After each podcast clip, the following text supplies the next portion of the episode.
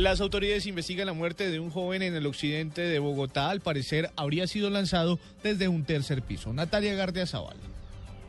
Hace pocas horas falleció un joven quien al parecer habría sido lanzado desde un tercer piso en el barrio Bachué, en la capital del país. El joven se encontraba en una fiesta, según explicó el general Humberto Guatibonza, comandante de la Policía Metropolitana de Bogotá, quien aseguró que cuatro personas fueron capturadas por el hecho y que se encontraban en estado de embriaguez. Dentro de la fiesta hubo una riña, una pelea, y en esa pelea Parece ser que uno de los al otro muchacho que afortunadamente cayó, lo volvieron al hospital y posiblemente falleció. Hay cuatro personas capturadas por, por este posible homicidio.